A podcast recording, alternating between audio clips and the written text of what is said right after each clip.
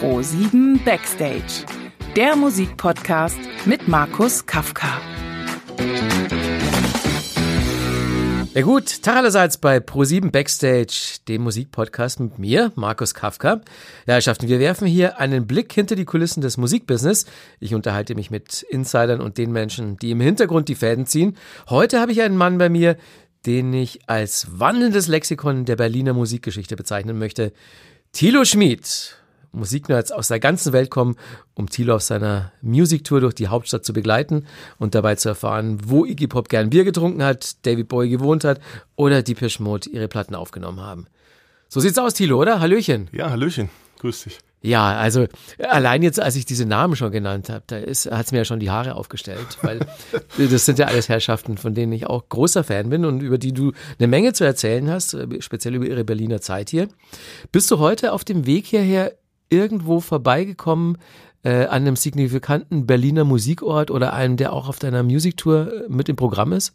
Bin ich tatsächlich, bin ich wirklich, bevor ich hergekommen bin, war ich an den Hansa-Studios und habe ähm, so ein Announcement an die an die Tür heranklebt. Das machen wir manchmal, wenn wir mehrere Touren so am Stück haben, ja. damit ähm, die Leute Bescheid wissen, die da auch vorbeilaufen. Denn es laufen echt viele an diesen Hansa-Studios vorbei.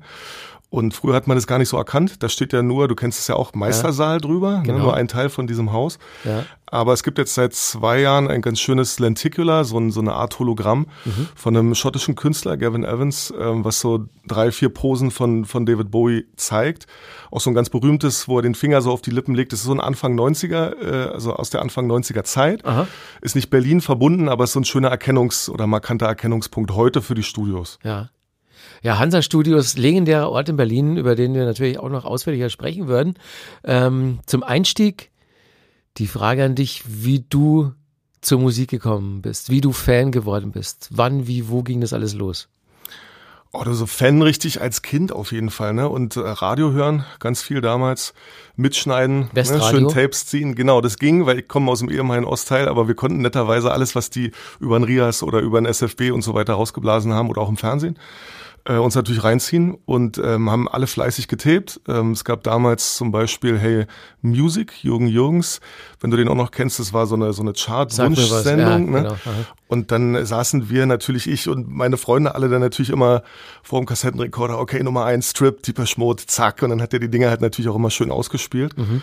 Und ähm, das ist so der, der, der Anfang oder in der Schule bestimmt auch, ne, mit Freunden, die, ich glaube, die Schmott war halt tatsächlich auch so ein Freund oder zwei Freunde aus der Klasse über mir, die kamen so, hier musst du dir anhören, das ist der Hammer.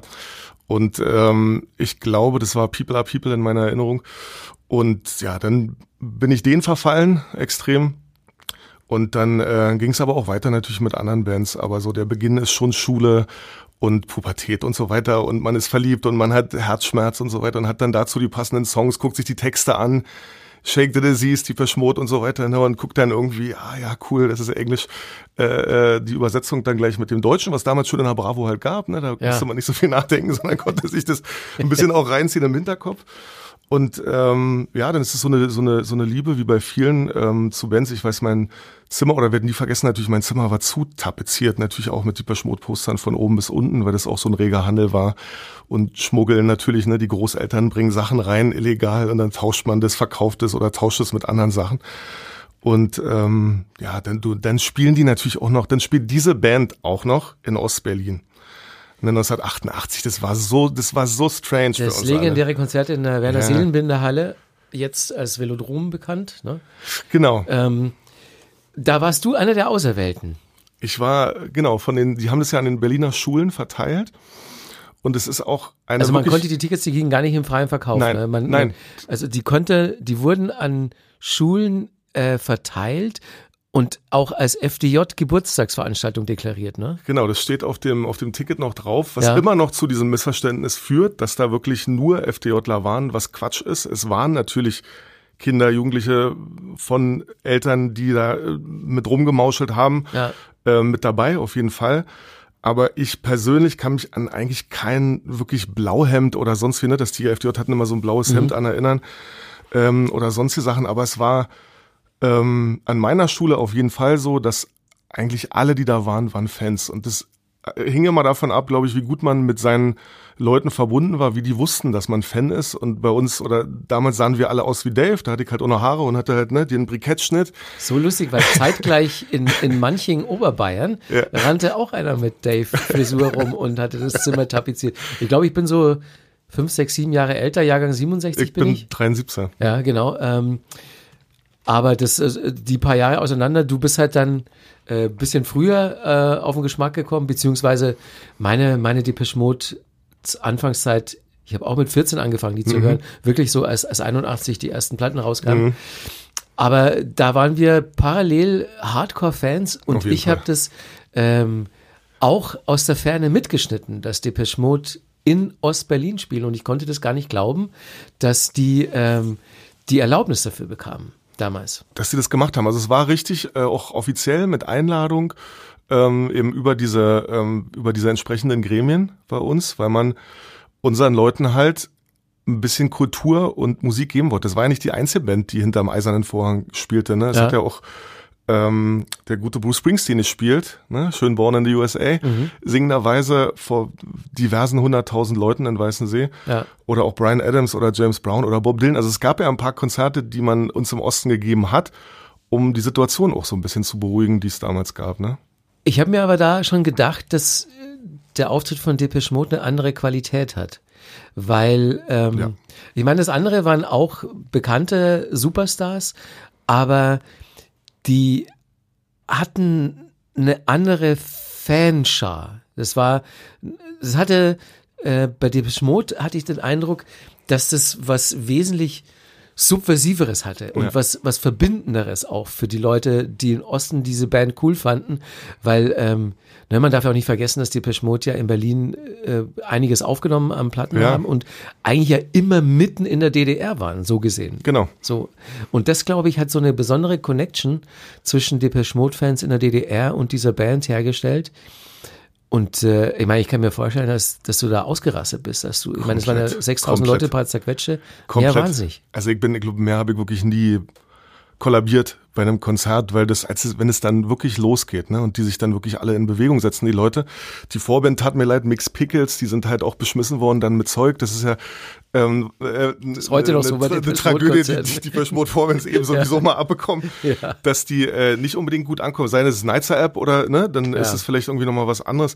Aber ähm, als das Ding losging und äh, diese, das war ja auch alles so mit Tüchen und Vorhängen, äh, oder Tüchern verhangen und dann fallen die so nacheinander runter und dann gehen die mit Behind the Wheel irgendwie ab. Aber das ist halt noch, ich sag mal, Dave auch wirklich in seinen aller, allerbesten Tagen, wie der ja. über die Bühne mhm. gezwirbelt ist. Das ist unfassbar. Das ist heute natürlich auch eine ganz andere Nummer, ne? wenn man den, wenn er sich bewegt oder auch ähm, bei eben dieser, dieser Live-DVD, die jetzt äh, erscheint, die man, die man zeigt, das ist natürlich ein ganz anderer Künstler und viel älterer Künstler, klar. Ja.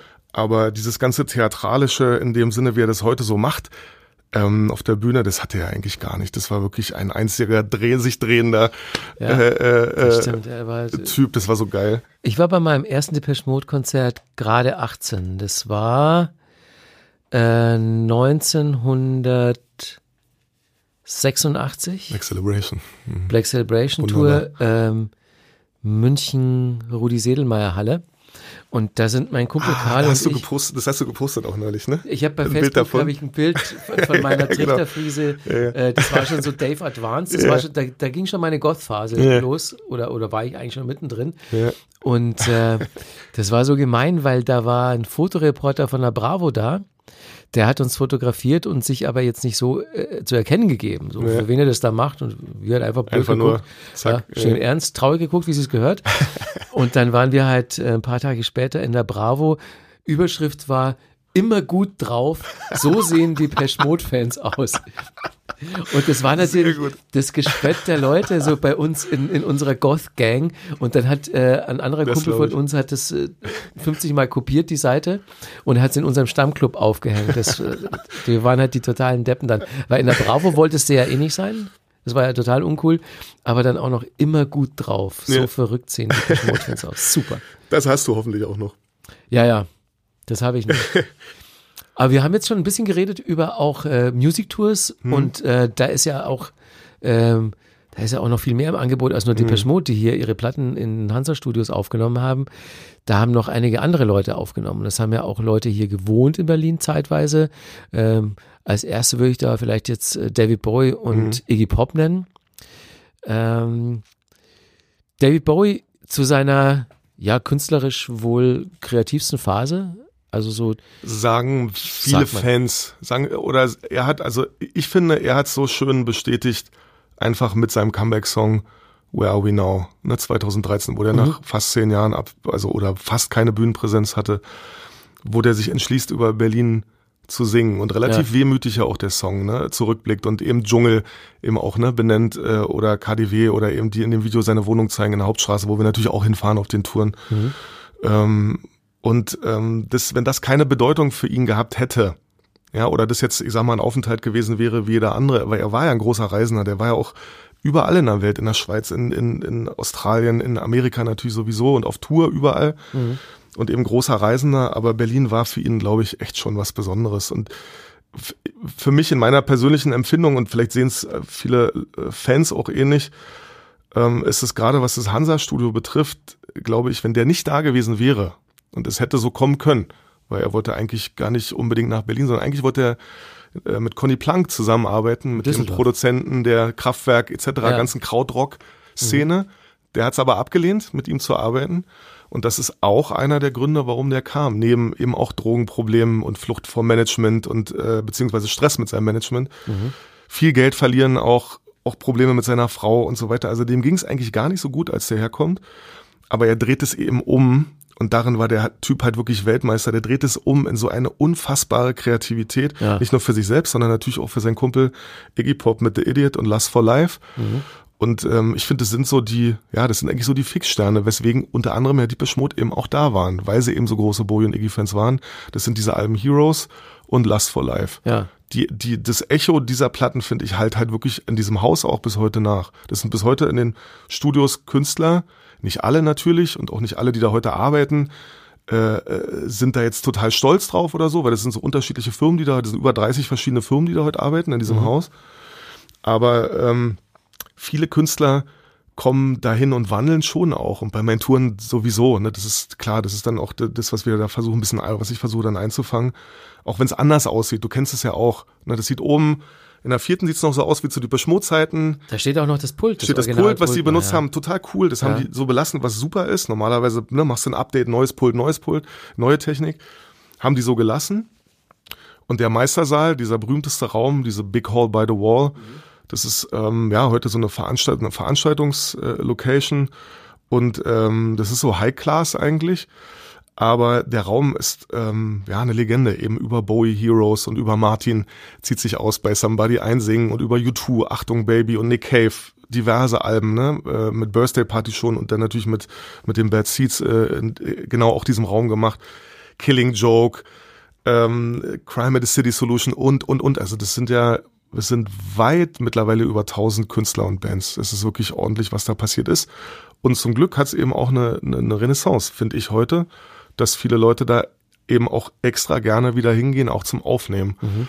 Und äh, diese Studios auch absolut kein Museum sind. Also das, was du kennst eben auch mit dem Pult oben äh, im Studio 1, das ist in Benutzung. Die, die produzieren und das ist gut. Das ist toll. Ja, wirklich den Weg so aus der Vergangenheit gut in die Gegenwart gefunden. Und ich meine, man kann schon sagen, äh, Hansa Studio ist so das, das deutsche Abbey Road. Ne? Würde ich sagen. Also so das, das legendärste Studio, das es in Deutschland gibt. Und äh, was damals das Besondere auch war, äh, war der Umstand, dass dieses Studio ja genau an der Mauer war. Ja. Also man konnte äh, im ersten Stock aus dem, aus dem Regieraum konnte man den Grenzern auf ihren Türmen zuwinken. Das waren so, also da haben wir auch tolle Bilder dazu natürlich, die wir, die wir dann ähm, auch äh, zeigen bei den, bei den Touren. Das waren 200 Meter ungefähr mhm. bis zur, von der Köthner bis zur Stresemannstraße. Das ist so die nächste, die da kreuzt. Da steht Interessanterweise heute ist es Teil vom Bundesumweltministerium, ein Haus auf der Ostseite, was eben links auf dem Haus und rechts auf dem Haus einen Wachturm hatte. Und ja. von da oben konnten die Jungs halt, bevor die Nachbarn eben auch gebaut wurden, ähm, ähm, rund ums Hansa, was Mitte 80er war. Also die Beschmut kennst zum Beispiel ohne die Nachbarn. Mhm. 83, Construction Time Again, war das Haus eben links und rechts noch frei. Und eben auch die Seite, wie du sagst, erster Stock, Studio 2, der Blick rüber. Ja. Und da gibt's dann natürlich auch eigenartige Momente. Ne? Die Toningenieure haben mir erzählt, sie haben dann teilweise, auch wenn die langweilig war, haben die ihr Hundegebell zu Hause aufgenommen. Irgendwie haben die Lautsprecher irgendwie schon aufgedreht, Fenster auf und dann äh, wedelte da so ein Wuh, Wuh rüber und äh, die haben sich einen Spaß draus gemacht und die guckt, ob die Jungs mit ihren Feldstechern dann irgendwie ihre Hunde suchen, weil die vielleicht abgehauen sind. Ähm, bis hin natürlich zu dem Moment, was wirklich auch, ja, es ist oft beschrieben von dem Eduard Meyer, den du auch kennengelernt hast, ja. ähm, dem Toningenieur von Bowie, wie der aber ähm, die, die, die, die, den ersten Auftakt von, von Bowie und Visconti und Iggy dazu nutzt, als die ihn fragen, sag mal, hast du ja eigentlich gar keine Angst? Äh, das ist ja hier wirklich, die sind ja in Spuckweite, diese 200 Meter äh, äh, Grenzsoldaten, kalter Krieg und Edu sagt so, cool wie er war, so, ach Quatsch, ist doch kein Problem, nimmt so eine Lampe vom Mischpult und schwingt die so Richtung Grenzsoldaten und meint, in dem Moment tauchen die Künstler komplett panisch hinter das Mischpult ab und meinen so, Edu, stopp, stopp, stopp, hör auf, hör auf. Die, die bringen uns oben und er so, ach komm, alles gut, die wollen auch ein bisschen Spaß haben irgendwie. Aber der weiß natürlich auch, dass da keiner rüberschießt, ne, vom ja. russischen Sektor in den amerikanischen rein. Ja. Ähm, das gibt's nicht, äh, weil das große Probleme nach sich zog. Das haben die Beschmut aber auch mal berichtet. Du kannst dich bestimmt natürlich auch erinnern an das Stripped-Video. Das haben sie ja direkt im Prinzip Was genau gedreht, da ne? auch gedreht wurde. Martin Gropius Bau und am Studio. Und dann gab es ja. ja. damals diese, diese, diese Treppen, wo man hochgehen konnte von der Westseite und eben reingucken ja. konnte. Mhm. Äh, in den Osten, was für uns immer so ein bisschen komisch war. Ja, aber halt. äh, aber ähm, das haben sie ja auch genutzt. Mit diesen Spiegeln gehen die rum. Ja. Und dann, ich weiß nicht, wer von, von der Band das erzählt hat, aber einer der Band hat es erzählt, dass äh, da man sich wohl provoziert fühlte von Grenzsoldatenseite und dass da in die Luft geschossen wurde. Ne, also, dass man nicht rüberschoss, sondern dass sie so tat, tat, tat, tat, mit ihren MPs halt kurz mal so eine Salve abgeben, so von jetzt reicht's aber. Ne, wenn die halt mit dem Licht, die stehen natürlich da mit irgendwelchen Kannen, spiegeln und hantieren da rum und ja. ähm, das ist eben dann ein paar Meter weg, ähm, als die arbeiten, aber die, die, ähm, der, der sozusagen Übergriff auf die andere Seite, klar, das ist absolutes Nono. Mhm. Ne. Und ja. Der scheint für viele Künstler aber sehr inspirierend gewesen zu sein, so hier in diesem Studio so in Spuckweite der Mauer Platten aufzunehmen, weil man dann ja auch gleich so ähm, ja, so, so, ein ganz anderes Grundgefühl hat. Man, man ist halt so von einer historischen Situation quasi eingeschlossen. Ne? Das gab es ja nirgendwo sonst auf der Welt. Es waren ja dann teilweise auch 100 oder 150 Meter äh, mit Selbstschussanlagen, mit Stacheldrahten, mit allem, was da irgendwie natürlich an Horrorsachen unterwegs war. Gerade am Potsdamer Platz war das so Hochsicherheitstrakt. Und das hat die Künstler natürlich auf der einen Seite, glaube ich, immer sehr fasziniert. Natürlich auch, ich weiß nicht, wie sehr eingeschüchtert oder nicht, aber ich meine, der, der es natürlich dann wieder schafft, das Ding umzudrehen und es auch noch zu besingen, ist eben David Bowie mit Heroes. Ja. Ne, und der hatte diesen Blick ja schon äh, zur Mauer eben im Jahr davor, bei, beim Low-Album 1976 und 77 dann bei Heroes kommt es eben, ja, in diesem Moment dann eben wirklich zu dieser, ja, zu dieser Hymne, die der einsingt, eben auch in diesem Saal, in diesem Meistersaal mit mehreren Mikrofonen, damit mhm. der Raum abgebildet ist und was wirklich so, da gibt's so viel rundrum auch, wenn auch über die Touren mache im Studio, sage ich auch immer so, wollt ihr, ne, wollt ihr das, das ist bei Heroes ist wirklich viel. Und äh, man kann sich stundenlang damit beschäftigen, aber es ist halt auch so wichtig, es ist so ein wichtiger Song und es ist den, den Dieper Schmod, den U2, den äh, selbst David Hasselhoff heute covern, weißt du, um diesen Mann zu ehren und diese Besonderheit dieses Songs und in dieser Stadt, mhm. ja, in diesem Moment äh, nochmal äh, abzubilden. Und das ist schon was Besonderes. Hier ist so die inoffizielle Berlin-Hymne. Ich finde ja. ja. Ich finde ja, da gibt's ja immer wieder mal so beste Songs hier und da. Radio 1 hat das, äh, macht das ja auch immer wieder so, ne? Ja. Äh, Songs äh, äh, in verschiedenen Kategorien und Berlin-Songs oder Ost-Songs und so weiter. Und klar, da ist die Nummer immer ganz weit, äh, logischerweise ganz weit mit äh, vorne dabei, obwohl es echt so viel gibt. Das ist Wahnsinn, hast du das mal gecheckt? Es gibt so unfassbar mal so. Berlin-Songs ja, ja. von allen, wirklich, ja, also von Schlagerleuten, von internationalen, nationalen, durch alle Genres durch, ist Wahnsinn. Also sicherlich gibt's das auch in anderen Städten, klar. Und natürlich wurde wahrscheinlich nie so oft gesungen wie über New York äh, insgesamt, aber Berlin ist schon Wahnsinn. Kommt ja. kurz dahinter, glaube ich. Das kann sein, ja. David Bowie hat ja, äh, du glaube ich hast schon gesagt, in, in der Hauptstraße 155 in ja. Schöneberg gewohnt. Ähm, kannst du, kannst du den Leuten mal schildern, wie es da jetzt aussieht und wie es damals aussah? Also damals ich Ostseite natürlich nicht drin. Aber so von, von Aber Fotos ich hab, oder so ich habe Beschreibungen? ähm, ich hab auch dazu viele Leute interviewt, unter anderem eben auch den, den Eduard Meyer, sein Toningenieur, der war nämlich mal eingeladen zu einem Essen, hat es ganz schön beschrieben, dass es eigentlich in seiner Erinnerung eine relativ unspektakuläre Wohnung war, dass es ziemlich karg eingerichtet war sogar, dass er natürlich Platten und Bücher und sowas hatte und davon noch ordentlich. Edo sagte, äh, die, die Küche war in seiner Erinnerung so das Perfekteste, weil da haben die dann auch ganz irgendwie gegessen und so weiter. Ähm, aber die äh, und eine, eine Staffelei für seine ganzen Bilder. Ähm, ich habe auch viele Interviews gemacht mit der Esther Friedmann. Ich weiß nicht, ob du die kennst. Das war Iggy Pops Freundin zu der Zeit. Ja. Insgesamt auch für sieben, acht Jahre sogar, glaube ich. Von 76, 77 bis Anfang 80er. Und die war auch Tourfotografin dann für die Jungs. Und äh, hat auch Bilder gemacht, auch in Iggys Wohnung, weil David hat Iggy auch irgendwann rausgeschmissen ähm, aus der Wohnung in der die hatten ja Hauptstraße. kurz eine WG auch, ne? genau. Ja. Und Esther meinte halt so, du, ne, klar war der noch druffer, als David das war. Ähm, auch da gibt's ja einiges an Legenden, was da an Dealern vom Haus weggejagt wurde oder auch nicht. Ne? Oder Always Crashing in the Same Car. Das wird auch immer gerne von so Ben Becker oder anderen Leuten äh, kolportiert, dass Bowie immer wieder in das Auto reingefahren ist von dem Dealer irgendwo. Also so unbestätigte Sachen, aber bestätigt eben klar, dass der unterwegs war.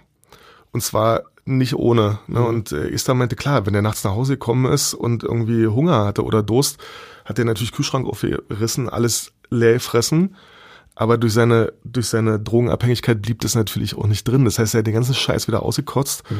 Und ähm, sie meinte, das hat David sich, so- David sich so eine Weile angeguckt und meinte dann irgendwann so, ey, sorry. Also, ne, wir sind Freunde, ist alles cool, aber bitte such dir mal was anderes. Und dann sind die eben in den Hinterhof gezogen. Und Ja. da hatten die dann eben so eine Zweizimmerwohnung, eine relativ kleine im Vergleich zu dieser Siebenzimmerwohnung von David da im Vorderhaus. Aber das ist heute natürlich absoluter Wallfahrtsort. Ne? Und es hängt seit zwei Jahren, ein bisschen länger jetzt, nee, drei, entschuldige, seit drei Jahren. Also kurz im Sommer nach seinem Tod, im August, gab es eben die, die Plakette, so eine, so eine Tafel, Gedenktafel. Ja. Die, ähm, das war auch ganz lustig, das- hat ja Tim Renner noch äh, zu verantworten gehabt. Als Kultursenator? Ne? Als Kultursenator, Ja. der, den du auch natürlich kennst, der ehemalige Chef von Universal Music, auch ein Motor, natürlich Ja. auch ganz früher. Und ähm, der hatte dann auch rumgeschickt, so an den Schwarm sozusagen, wie der Text sein soll. Und der hatte so einen Endlostext. Und alle so, ey, hör auf, geht nicht, viel zu lang, halt es kurz, irgendwie bla und Vorschläge gemacht.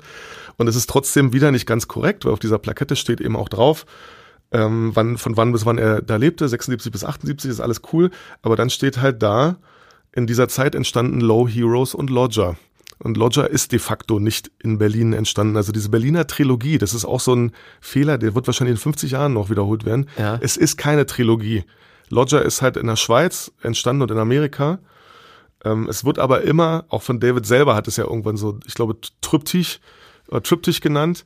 Aber es ist eben Brian Eno, ne, in diesem Ja. Moment. Und es ist vor allen Dingen Christiane F. Es sind diese, diese, diese Songs, vor allen Dingen von diesen drei Alben, die ja der Soundtrack sind für, für äh, den Christiane F-Film, was gute Gründe sind, das so zu nennen. Ne? Aber es steht eben, ja, mal wieder falsch da, mit der, da wird Visconti, Tony Visconti, wo ist Produzent auch immer wirklich Fuchsteufelswild, wenn die alle Trilogy sagen. Ja. Weil er natürlich weiß, er hat das Ding nicht in Berlin gemacht. Aber es ist inspiriert. Das kann man auch sagen von Berlin. Vielleicht in, im gleichen Geiste entstanden. Ja, im gleichen Geiste, Wenn, genau. wenn man es genau nimmt, dann stimmt es natürlich nicht. Und es ist ein tolles Album, es sind großartige Songs drauf Voll. und, und geht manchmal auch so ein bisschen unter, finde ich, in diesen Dreier, in Mhm. dieser Dreier-Sammlung. Berlin beeinflusst oder Berlin produziert. Und äh, ist aber ein ganz tolles Album. Und dann macht er natürlich auch wieder den nächsten Schritt ne, und macht halt dann so wirklich diesen Überpopstar äh, in Amerika und Let's Dance und Ja, so weiter, stimmt. Serious Moonlight. Und ähm, das sind immer viele Hardcore-England-Fans, die bei mir sind, die mögen das immer nicht so, weil die lieben natürlich ihren Siggy Ja. ne, und ihren Aladdin Sane und den ganzen Rock und, und Mick Ronson, äh, seinen, seinen alten Gitarrist und so diese Zeit. Aber ähm, er macht natürlich dann ja diese ganzen Verwandlungen und ähm, da war der Typ wirklich großartig drin. Und das ist auch meine erste Erinnerung wieder als Kind an Bowie ist Ashes to Ashes muss, glaube ich, 80 gewesen sein. ja, genau. Da war ich gerade mal sieben oder acht, ja. Und ich erinnere mich aber, ich höre diesen Song im Radio und es hat mich so gecatcht. Kein Wort verstanden, klar. Aber dieser, die- dieser Song und diese, alles, was da drin ist, auch dieser Synthi am Ende, wenn ich den höre, krieg heute noch Gänsehaut. Ja. Bei diesem Endteil, das ist so mächtig. Und ähm, da war bei mir so der erste, das ist so mein erster Bowie-Link. Ne? Und dann, Bei mir auch. Ja, der Song. Ja, der Song genau. Großartig, Da habe ich sogar toll. in einer der ersten Sendungen äh, dieser Art äh, das Video dazu gesehen. Mhm. Ähm, war ich ja 13, 12, 13 so um den Dreh. Und ähm, da bin ich erst auf David Bowie gestoßen. Ja. Also Heroes habe ich schon mal gehört. Ja, genau. Ähm, auch im Radio, aber das hat das erstmal was mit mir gemacht. Blieb genau, blieb, blieb im ersten Moment nicht so hängen. Und das war ja auch Heroes zum Beispiel, wenn du da jetzt auch wieder rangehst, das war ja gar kein Riesenhit Nö. in dem Moment. Ne? Es performt in England okay. Es war, ich glaube, in Amerika nicht mal Top 40. Also es war wirklich nicht gut. Hier kam es auch nur nachts im Radio. Also und dann wächst passiert. dieser Song aber eben so, ja. ne? Und ist natürlich auch für Werbung und für schlimme Sachen dann eben auch äh, benutzt worden. Aber ähm, die, die, die, diese Initialzündung äh, für mich jetzt eben wieder ist äh, das und ist dann natürlich auch der Moment, äh, obwohl da war ich auch so dann 13, 14, 13, als der eben vom Reichstag spielt und ähm, auf dieser Glass Spider Tour. Mhm. Und der war ja nicht der Einzige, der das spielt. Da haben ja auch andere Künstler gespielt. Genau, auch Michael ja. Jackson hat er da gespielt. Ja. 88 und Pink Floyd und so weiter. Und man hat ja dann, was du auch kennst äh, mit Sicherheit, man hat ja dann netterweise die PA, Teile der PA zu uns rübergeschoben. Ja, ja. Und hat dann auch bei Pink Floyd, haben die so richtig aufgeregt, haben auch richtig, der Schwenko richtig Ärger dafür bekommen, der Veranstalter damals ähm, weil die meinten, wir haben ja in der Charité noch vibrieren alle Fenster mit, so ungefähr, ne, das geht nicht. Weil du Michael Jackson gerade erwähnt hast, äh, du warst ja nicht nur Augenzeuge des Babybaumelns äh, aus dem Adlon-Fenster. oh ja. Äh, hast du gesehen, ne? Diesen, diesen ja. Moment äh, ja. konntest du live verfolgen. Was hast du dabei gedacht? Hotel. Na du, ich hab, ich war spazieren mit meinem Vater damals, der da in der Ecke wohnt und wir wussten schon, dass der da ist. Ne? Aber wir waren natürlich auf so einen Moment jetzt irgendwie gar nicht vorbereitet. Und es war ja auch nicht ad hoc, dass der das Baby rausgehalten hat. Also es hat ja alles, ein, ein es waren ja, ich glaube, drei oder vier Tage sogar, die der damals da war ja. für Bambi-Verleihung. Und dann standen die Fenster natürlich Tag und Nacht. Mhm. Und dann hat er auch äh, Kissen unterschrieben oder Handtücher und die rausgeworfen zu seinen Fans und so weiter, die dann natürlich und schrien immer Michael, we love you, show us your kids, zeig uns die Kinder, weil natürlich auch Blanket und und ähm, ähm, nee, Blanket war ja denen halt rausbauen lassen, Paris und Prince. Ja die waren ja auch mit dabei mit diesen, mit diesen Masken damals noch, weißt du, am Zoo mhm. waren die doch auch hinter so Masken Stimmt. verhüllt. Alles ganz obskur, ja, hinter 100 äh, äh, Journalisten schwarze Regenschirme versteckt und so ganz komisch, also wieder so typischer Michael Jackson Auftritt. Mhm. Aber ähm, dann kommt es eben zu dem Moment, wo der den Fenstern des Kindes zeigen will. Und ja, da sind wir so, was? Hallo?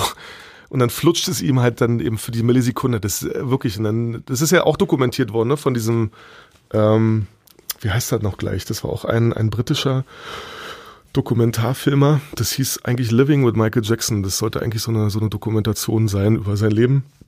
Und was eigentlich dabei rauskam, war eben diese, diese Kindesmissbrauchssituation. Mhm. Was ja immer noch, ne, es ist ja gerade auch jetzt vor ein paar Monaten oder letztes Jahr sind ja jetzt wieder Jungs, die damals gesagt haben, nein, ja, die sagen jetzt in einer riesen Doku, die, die auch ausgestrahlt wurde, ja, ich auch gesehen, ja. die sagen doch. Und ähm, ich habe den, wie du schon sagst, augenzeugenmäßig, ich habe den und seine Crew kennengelernt. Das war wirklich auch sehr absurd oder zufällig eigentlich. Ich habe 1992 nach Maueröffnung habe ich gekellnert am Kudamm. Da gab es so ein Ami-Mexikaner-Restaurant. Gibt's schon lange nicht mehr. Ecke Knesebeckstraße, äh, Kudamm Ecke Knesebeck. Und ähm, ich hatte Dienst und es, die Tür geht auf und es kommt so eine Crew von, weiß ich nicht, zehn Leuten rein, alle sehr, sehr hübsch, alle mit roten Bomberjacken und also so mit offensichtlich eine Tourcrew und ähm, wollten halt bei mir essen oder im Restaurant essen und trinken und natürlich kommen wir dann ins Gespräch und denken so, wer seid ihr denn jetzt eigentlich? Und dann zeigen sie mir halt den Rücken ihrer Jacke, das war halt Dangerous Tour Michael Jackson. Mhm. Und ja, wir sind Tänzer und Musiker und bla und ich so, ja, ja, klar, hm, erzähl mal. Also kein Wort geglaubt. Und äh, die so, ey, komm, wir gehen heute Abend feiern, wir gehen, äh, kommen ins Hotel, hier Interconti, waren die äh, abgestiegen ähm, mit der Crew. Wir gehen feiern und dann könnt ihr uns gleich mal, kannst du gleich mal zeigen, äh, was hier so, was hier so abgeht im Nachtleben und dann wirst du schon sehen, dass wir das sind. Ne? Dann habe ich es dann natürlich klar im Hotel Logo, da war natürlich Attacke. Ich werde nie vergessen, ich bin mit meinem Trabi davor gefahren und äh, damals, das haben die an manchen, an manchen, an manchen Hotels, haben sie das ja heute noch, gibt es natürlich so ein, so ein, nicht Concierge, sondern so ein, so ein Autoboy. Ja, und der Typ war halt leider zwei Meter hoch und ich steige aus mit einem Kumpel von mir dahin und drück dem halt meinen Schlüssel in der Hand und dann hat dieser Riesentyp sich halt diesen Trabi reingequetscht und die flucht natürlich und hat dann schön meine Kiste in ihr, in ihr Parkhaus gefahren. Großartig. und dann waren wir mit dieser Crew ähm, im damals ein großartiger Laden, 90 Grad das war in der, in der Dennewitzstraße hinten in. Ähm, Kano mit diesem Rundumblick, ne? In, in Schöneberg. Nee, das gab's später als 90 Grad oben an der, an der Potsdamer, ah, als neuen Laden. Ne? Ah. Aber der originale 90 Grad, das war so ein, ja, auch schwuler ähm, Haus, Anfang Techno-Laden. Mhm. Und dann haben die Jungs und Mädels da mal richtig losgelegt, ne? Und dann stand ich da natürlich mit meinem Kumpel so, ach du liebe Lieschen, und dann haben die, der, der ganze Laden war nur am Kreischen und am Jubeln, weil da war dann auch, keine Ahnung, der, der, sein Tanztrainer dabei, der ihn schon seit sonst wie lange betreut hat und so weiter. Und als die dann da anfangen, ihre ganzen Robot-Dance und Moonwalks abzuziehen, steht der Laden natürlich Kopf so, ne? Und ähm, ich bin dann mit ähm, insgesamt zwei Freunden von mir, sind wir dann wirklich auf dieser Tour so als, als Gast mitgefahren.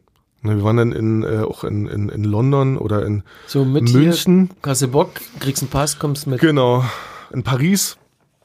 Ähm, und das werde ich auch nicht vergessen. Du, wir waren, das, das war auch so, es gibt in Paris so einen Laden, ich gibt es vielleicht immer noch, der heißt ähm, Hypodrom, so eine Pferderennbahn eigentlich auch.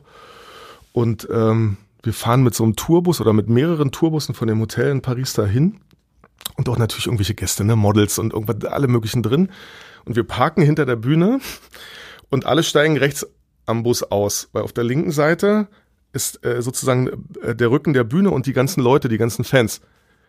Und ich habe aber nicht gerafft, warum die rechts aussteigen und dachte, ich steige jetzt links aus und steige links aus diesem Bus aus. Das heißt, das gefühlt sehen mich dann in dem Moment so ungefähr 80.000 Leute, wie ich aus diesem Jackson-Bus rauskomme und fange an zu kreischen und ich so, hallo, Hilfe, ich bin's nicht.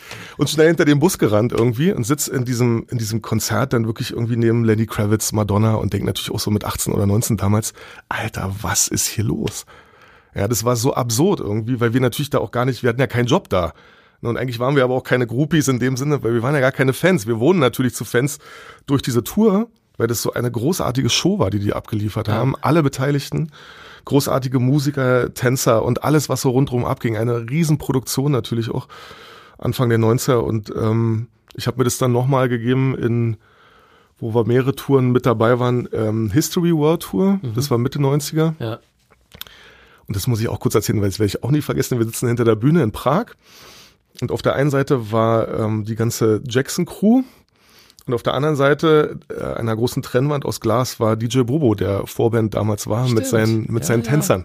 Ja. Und dann frotzeln die Amis natürlich so miteinander rum und der Bassist meint irgendwann zu seinem Gitarristen so, während die sich so warm spielten, so, ey, which one of them is DJ Bobo?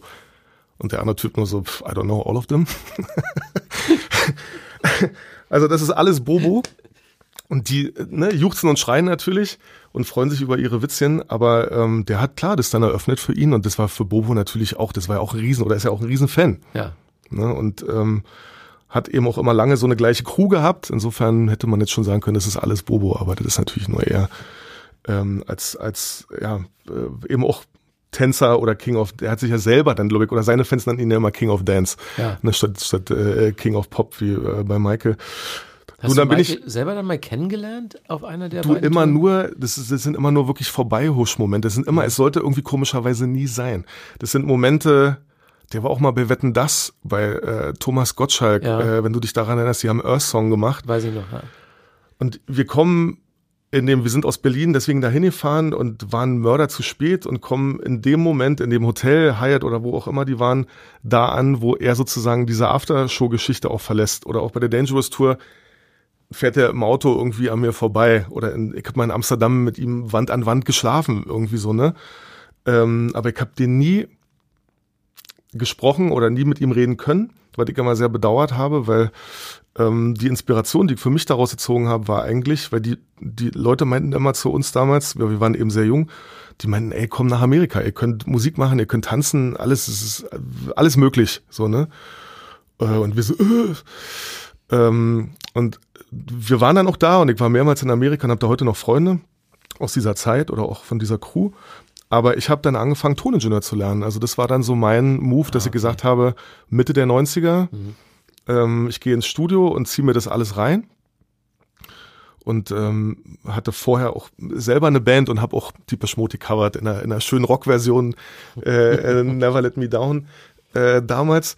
Und ähm, hatte aber nie so das Gen, dass ich mich präsentieren will auf einer Bühne. Okay. Das ging mir total ab. Ich bin dann bei Mark eben auch bei diesem, bei diesem Label geblieben, ähm, bei MFS und habe dann auch Booking gemacht oder auch ähm, Verlagssachen oder natürlich auch immer ganz viel, äh, ähm, waren immer ganz viele Demos oder neue Künstler dann bei uns auch da, weil Paul van Dyk das Label verlassen hatte, was auch ein mhm. relativ schmerzvoller Prozess war für alle Beteiligten. Und ähm, dann standen natürlich viele neue, junge Talente da, die natürlich auch jetzt ihren, ihren, ihren Platz haben wollten. Und es war dann so mein Job, ne, die zu betreuen oder eben auch ähm, zu gucken, dass sie Auftritte bekommen. Und ähm, bin dann abgeworben worden von einer Firma aus Hamburg. Ich weiß nicht, ob du die noch kennst, Public Propaganda. Klar, mit denen hatte ich viel zu tun, ja? auch als, als Print- und Radiojournalist damals. Die gibt's ja auch schon ewig. Genau, weil du bist auch Metal-Hammer-Mann auch gewesen, ich war ne? Redakteur ja, bei Metal Hammer, genau. richtig. Davor den Eric Burton und so, ne? Dann hast du und Jan Kleinschmidt, die müsstest du ja dann alle genau, noch umzählen haben, ja, meine, meine alten Kollegen, genau. Genau, die Radiopromoter ja. aus dem Laden, auch weil ich vorher beim Radio moderiert ja. habe, auch danach. Ja. Doch, ja, kenne ich noch. Da war so, ich, warst ich du, weiß. Warst du äh, Gong oder Radio 7? Ich war Radio Downtown mhm. in Erlangen und äh, wo war ich noch? Naja, später hieß es dann äh, Energy. Ja. Und äh, Radio N1, also alles in Nürnberg eigentlich. Ja. Und da hatten wir viel mit Public Propaganda zu tun. Ja. Also ich habe da auch gemerkt, dass diese, diese, diese Attitüde, die eben oft da ist, auch in dieser Branche, dass man halt wirklich nur ich sag jetzt mal übertrieben, Drogen nimmt und Konzerte guckt, ja. das natürlich Quatsch ist, weil ich bin von A nach B gefahren und habe halt von Mark Almond über Linkin Park und POD oder sonstige Bands, die halt versucht im Radio zu platzieren. Und das sind heute natürlich gerade bei Linkin Park oder POD oder Linkin Park nur noch mehr, auch ohne den, den, den Sänger eben leider, aber so eine etablierte oder so eine Riesenband geworden, aber die haben mir damals bei 1 Live meinten die so, ey, ich kann nicht morgens nicht spielen, da fällt denen der Zahnputzbecher aus der Hand und so, seid ihr bescheuert? Das ist die größte Army-Band gerade ever sozusagen. Das müsst ihr, wir müssen mit denen hier was machen. Das geht nicht, dass ihr, dass ihr als größter Jugendradiosender das nicht spielt, ja. überhaupt gar nicht. Ne? Und hab dann halt Terz gemacht so. Und äh, aber auch für viele andere äh, Künstler oder für kleine. Public hat ja auch, Public Propaganda hat auch wirklich immer spezielle Sachen gemacht. Mhm. Eben nicht immer nur die Mainstream-Sachen, die die Plattenfirma oft selber machen, sondern die sogenannten schwierigen Themen, die hat man dann eben gerne rausgegeben an so einen eben Dienstleister, würde man jetzt vielleicht sagen, zu dieser Firma, obwohl es eigentlich eine eigene Plattenfirma ja auch war äh, mit allem, was dazugehört. Wie viele, wie viele Superstars in ihrer Anfangszeit von irgendwelchen Leuten abgelehnt wurden bei hm. Radiosendern. Ich weiß Auf noch. Auf jeden Fall. Äh, MTV hat ja auch ähm, selbst als es schon teilweise ein deutsches Programm gab, das zwar noch aus London kam, ganz viele Acts abgelehnt äh, aus Deutschland, wo die gesagt haben, so, du brauchst doch keine Sau, unter ja. anderem Rammstein.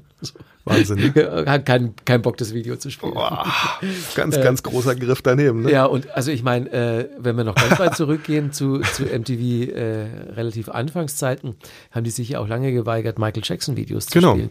Erst ja. als äh, Michael Jacksons damalige Plattenfirma hier CBS äh, gesagt hat, okay, wenn ihr den nicht spielt, dann kriegt ihr auch die Videos von Bruce Springsteen nicht mehr genau. und so weiter und unseren weißen Rockkünstlern. Weil MTV war ja damals, ähm, da lief keine schwarze Musik ja. und äh, das hatte, das war ja auch kein Zufall. Also man musste da schon entsprechend Druck machen. Und äh, weil wir jetzt aber noch bei Michael Jackson gelandet sind, ähm, ich habe den nur einmal getroffen. Ich habe ihn nie interviewt, leider. Mhm. Er wurde mir nur einmal vorgestellt äh, bei den MTV Video Music Awards in New York. Und da hat uns der damalige äh, Viacom-Oberchef, mhm. also der Ober, Ober, Oberchef von MTV, mhm. ähm, hat uns vorgestellt am Rande dieser Awards. Und dann ähm, hat er gemeint, so, this is Marcus Kafka, he is uh, Anchorman MTV News in Germany. Äh, und äh, guckt Michael Jackson mich so an, streckt seine Hand aus und sagt so, Hi, I'm Michael. Und dachte ich mir, ah, echt? ist, ein, ist, ist das so? Ist, ist das so? Aber so ganz, ne, so ein ganz leiser ganz, Typ. Ganz Gesang hat wirklich, ja. sagt eigentlich jeder, der, der ihn so trifft, ja. ganz, ganz jungen, bübchenhaft eben oder fast Frauenstimme. Mhm. Obwohl der auch anders sprechen und singen konnte er sowieso anders. Ja. Aber ähm, der war ja in der Öffentlichkeit so, beziehungsweise wenn er eben nicht auf der Bühne stand und ne, man so rundrum war, und das war nur das Gefühl für mich, als, als wir diese Leute alle kennengelernt haben, das war halt auch, das war fast schon wie so eine Sekte auch. Ne? Er war halt natürlich der Guru. Ja. Und ähm, jetzt nicht, dass die dem alle hörig waren, aber in gewisser Weise war das schon ein bisschen Sektenfeeling, ne? Weil er war natürlich auch so ein unglaublich begnadeter Tänzer und, und Sänger. Und das macht diese Diskussion natürlich noch schwieriger. Was war in seinem Privatleben, finde ich, weil wenn es jetzt jemand gewesen wäre, ne, wo man sagt, so du, der hat Ebus Rotz irgendwie gemacht ja. äh, und, und uns nicht berührt, ne, dann interessiert das natürlich auch keinen, aber er hat halt auch so viele Leute berührt mit seiner Musik, von jung bis alt. Und das ja, macht es halt ist, eigentlich noch schlimmer. Ne? Ist einer der größten Popstars aller Zeiten und spätestens seit dieser letzten Doku jetzt über ihn tue ich mich halt zunehmend schwerer, ähm, halt die Person des Künstlers, des Begnadeten halt von, von der anderen Persona zu trennen. Nee, ähm, kannst, du, kannst du eigentlich auch nicht. Ich glaube, da ist nicht viel Rauch um nichts, sondern da ist wahrscheinlich eher schon so, wo Rauch ist, da wird schon auch ein Feuer in irgendeiner Form ja, gewesen sein. Denke ich auch. Ja. Und das macht es natürlich so, ja, so tragisch und so schlimm alles. Öh. Nochmal zu Downer. Mach ja, mich fertig. Downer, ja, ja. Mach mich fertig. Ja. nee, aber das, ja, bleibt, bleibt finde ich, bei dem Thema nicht aus. Du kannst halt nicht so darüber hinweggehen und sagen so, ey, der ist tot, lass den in Ruhe. Was viele Fans halt auch sagen, ne? Ja. Viele Hardcore-Fans sagen, ey, lass den Typen, der kann sich nicht mehr wehren. Ne? Aber die ja, Kinder konnten es natürlich äh, auch nicht. Insofern. Er hätte auch lange gekonnt. Und, und er hätte auch einfach auch mal so ein bisschen zur Wahrheitsfindung beitragen können. Also, Dafür war der auch zu weit, aber Markus, dafür war der auch zu weit weg von, ja, natürlich von dieser war er zu weit weg, klar, aber das ist äh, am Ende. Der war so in seiner Bubble, in seiner Blase, diese, auch wie der einkaufen war und sonstige Sachen, was da irgendwie, was ja auch alle dokumentiert ist. Klar, alles. Das war alles nicht, nicht, nicht menschlich, weißt du, das war alles abgehoben, alles irgendwie zu too much. Am Ende natürlich auch, klar, Gründe, aber, aber die taugen halt auch nicht so für eine, so für eine äh, Absolution, nee, für eine Nee, auf keinen Fall. Da, da sind wir uns, glaube ich, einig. Ja, total. Aber damit wir jetzt noch mal zu was Erfreulichem kommen, dann raus. Ähm, wir haben noch gar nicht U2 unter, erwähnt im Zusammenhang Stimmt. mit den Hansa Studios. Oh, ja. Und äh, da muss man ja wirklich sagen, dass die zu einer ganz wichtigen Zeit eine ganz wichtige Platte da gemacht haben. Ne? Auf jeden Fall. Also Achtung Baby ist ganz großer Einschnitt im Sound und äh, auch eine schwierige Geburt. Das haben sie ja selbst auch immer wieder gesagt. Das meinte Bono auch bei der letzten, was so bei der letzten Show in Berlin? Mhm. Es gab ja diesen Nachholgegner, weil der ja. im September seine Stimme verlor und meinte so, genau. sorry, wir kommen zurück. Und äh, dann sind sie netterweise auch gekommen. Und dann spielen die ja auch fast das ganze Album, Achtung mhm. Baby, was ja schon mal großartig war, weil es war ja gar nicht der Plan. Ja. Und wenn du dich erinnerst, er sagt bei der Show, Leute, ihr müsst euch vorstellen, wir waren uns nicht mal einig, was wir zum Mittag essen. Selbst das wurde diskutiert bis zum geht nicht mehr, ja. ja um zu beschreiben, dass bei dieser Platte nichts feststand. Es war alles offen. Zangengeburt. Und ähm, die haben im Hansa, die sind ja gekommen, kurz vor der Wiedervereinigung, im Oktober 90. Mhm. Und äh, sie erleben die Stadt auch natürlich ganz anders, weil offen. Ja. Sie erleben, wie sie auch selber zum Glück bestätigt haben, ähm, nach einigem an Legenden, dass sie eben der, im Osten relativ frustrierte Leute auch angetroffen haben, teilweise im Westen mhm. dann wieder Leute, die gesagt haben, alles cool, Wiedervereinigung. Und ähm, diese Stadt eben nicht mehr als geschlossen wie Bowie und wie Martin Gore und wie die Peschmut und Nick Cave mitbekommen, sondern eben in, dieser, in diesem Umbruch auch. Und ähm, eben, ja, lange Geburt von Oktober. Es gab ja sogar schon Aufnahmen vor Berlin, bisschen in Dublin und dann auch wieder zurück nach Dublin und dann nochmal nach Berlin. Also es gab ganz schön Hickhack, äh, bis es dann im November 91 ja dann nach über ja. einem Jahr Arbeiten dann wirklich erschien. Aber das war ein Schritt, ähm, wo die nicht wissen konnten, akzeptieren die Fans das oder nicht? Ja. Und das weißt du auch äh, äh, besser als ich. Das haben viele Bands eben auch nicht gemacht. Sie haben diese Schritte, gerade 80er oder 90er, eben nicht gemacht, äh, zu sagen, wir verändern unseren Sound komplett, weil vielleicht verlieren wir unsere Fans. Ja. Heute ist es Usus, ne, in diesem Track-Business muss im, eigentlich muss dein Album immer komplett anders klingen, weil es klickt sich ja eh nur jeder noch durch Tracks durch. Genau. Und die müssen sofort auch knallen und ja. zünden. Und äh, das hat sich äh, da auch wieder, ne, dieses, dieses Album-Business natürlich auch sowieso komplett gedreht und ähm, ist eben zu diesem, zu diesem Track-Business geworden. Aber das ähm, für U2 und auch die, die, ähm, die Crew rundrum im Hansa war ähm, das eigentlich die letzte große Produktion des Studios.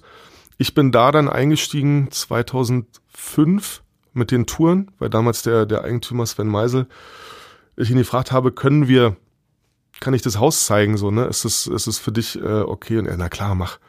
Ne, und er hat mir die Türen ähm, da geöffnet, weil ich habe ja da nie gearbeitet, ne? Das ja. will ich auch nie behaupten. Ich habe da keine, nicht Tieper Schmot oder Bowie oder andere Bands produziert. Aber ähm, ich kannte ihn halt lange vom Arbeiten, von Jobs in der, in der Musikindustrie und ähm, das war ganz toll, weil, ja, weil einfach die, die, dieses Haus da noch wirklich echt so ein, so ein richtigen Dornröschen Schlaf hatte. Ich konnte da überall rein, jeden Tag. Das ist heute absolut nicht mehr möglich. Mhm. Und äh, da steht eben zum Teil noch Original Equipment, äh, was immer noch benutzbar ist, was auch nicht museumsmäßig da steht, sondern die benutzen dieses große Pult, was die ja. Beschmut hatten, für jede Produktion, die die da machen. Und verbinden das mit der Digitalwelt da, ne? also das alte Analoge mit dem Digitalen. Und ähm, du, tolle Leute, da ist Patcher Boys, haben ihr aktuelles, aktuelles Album mhm. da gemacht. Und ähm, dann ja, kommt leider auch immer wieder mal David Hasselhoff vorbei, aber die haben auch ganz viele eben nationale Künstler ähm, im Haus. Beatsteaks haben international. Beatsteaks, toll, im ne? Meistersaal, genau. Grönemeyer ist sowieso auch da. Ja. Das hat er zwar immer ja nicht so gerne, wenn man das sagt, aber es ist so. Ja. Ähm, und der hat ja auch eine Charity, was echt ganz, ganz cool ist, Musik bewegt, wo, der, wo die wirklich tolle mhm. Projekte mhm. machen. Und dann ist ähm, der alte Dieper Schmod Tourmanager Harald Bullajan sitzt halt bei ihm und ja. macht eben jetzt seine Live-Konzerte, was auch immer cool ist für mich, wenn ich den sehe, weil das ist dann halt auch immer so der, der Link, weil den siehst du natürlich auch auf sämtlichen 80er-Dokus ne, oder auch in, in, in, in seinen Berichten ist natürlich Bullajan immer mit dabei, weil der hat die Jungs eben dann auch in Topform erlebt ähm, bei den Shows in, in Deutschland oder in Europa. Und so eine Leute arbeiten halt heute im, im Haus, ne? Oder der Michael Ilbert, ein schwedischer Produzent, ganz bekannt in der Musikindustrie, weil der schon für Adele oder für Taylor Swift oder, oder andere Leute gearbeitet hat. So eine Leute sitzen im Haus oder ähm, es gibt ein Studio, das heißt Emil Berliner, ist ein Klassik-Spezialist. Äh, und das ist so ganz alte, traditionelle Musik. Äh, ähm, äh, Pionier ist der, der hat das Grammophon erfunden und äh, ganz frühe Aufnahmetechniken mitentwickelt und wirklich ein sehr interessanter Mann. Und das Studio ist eben nach ihm benannt und das war zu Hansa-Zeiten das Studio 3 unten im Erdgeschoss rechts und äh, da ist zum Beispiel Last for Life entstanden für ja. Iggy Pop und das ist ja bei Bowie und Iggy dann das einzige komplette Berlin-Album eigentlich, ne? wenn man Stimmt. die Alben nimmt. Alle anderen sind Teile der Produktion und Last for Life 77 im, im Sommer oder Frühsommer, das ist Aufnahme und Mixdown in ein paar Tagen. Mhm. Ne? Also nicht bei U2 ein Jahr, sondern die kommen von der Tour. Der Eduard Meyer ne, nimmt die halt auf und, und andere Toningenieure auch noch mit dabei. Und dann spielen die in unglaublich kurzer Zeit so ein Mega-Album ein. Ne? The Passenger und Lust for Life etc., was alles auf den, auf dem Album drauf ist oder, oder auf The Idiot eben auch.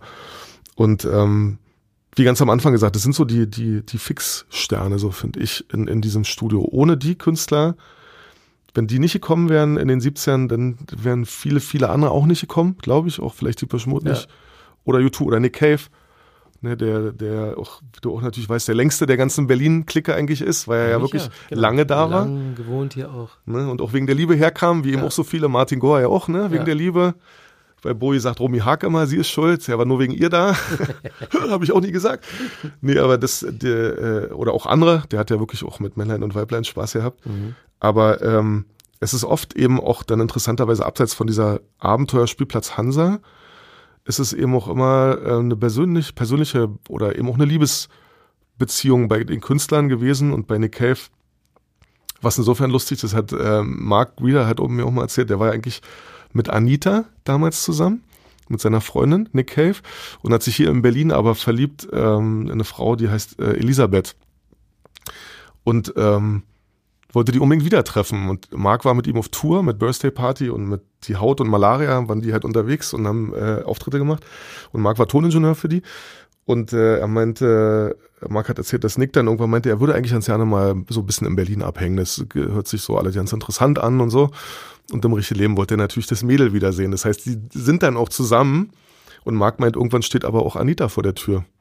Und Nick war gerade mit Elisabeth unterwegs und Marc macht die Tür auf und meint, wer bist du? Und sie so, na, ich bin Nicks Freundin. Und Marc so, oha. und dann gab es wohl auch einen Clash, ne, als sie sich dann alle irgendwie gesehen haben. Aber diese Anita ist dann auch Teil der Szene in Berlin geworden, mit, Mala mit den Mädels von Malaria, ja. Gudrun Gut, die auch bei natürlich einsturzenden Neubauten getrommelt hat. Also auch das ist ja eine, eine relativ große Clique von Leuten, die ähm, zum Teil, klar, eben auch Bowie-Fans sind oder waren, aber auch viele Künstler, und das habe ich auch immer wieder mitbekommen bei all den ganzen Interviews, die ich gemacht habe mit den Leuten, viele Westberliner Musiker auch nach wie vor sagen, du, ich war auch hier. Wir können festhalten, es geht schon noch immer einiges in Berlin. Das ist das Gute. Gerade du bist ja auch viel im elektronischen Bereich unterwegs. Ja, ne? Da geht schon noch einiges. Da also, geht zum Glück ganz viel. Also insofern, du wirst äh, auch die nächsten Jahrzehnte noch genügend Material ja, für die genau. Music Tours haben, bin ich mir ganz sicher. Und dann, dann können wir uns in zehn Jahren nochmal hier verabreden und so ein Update machen. Ja, wenn du magst.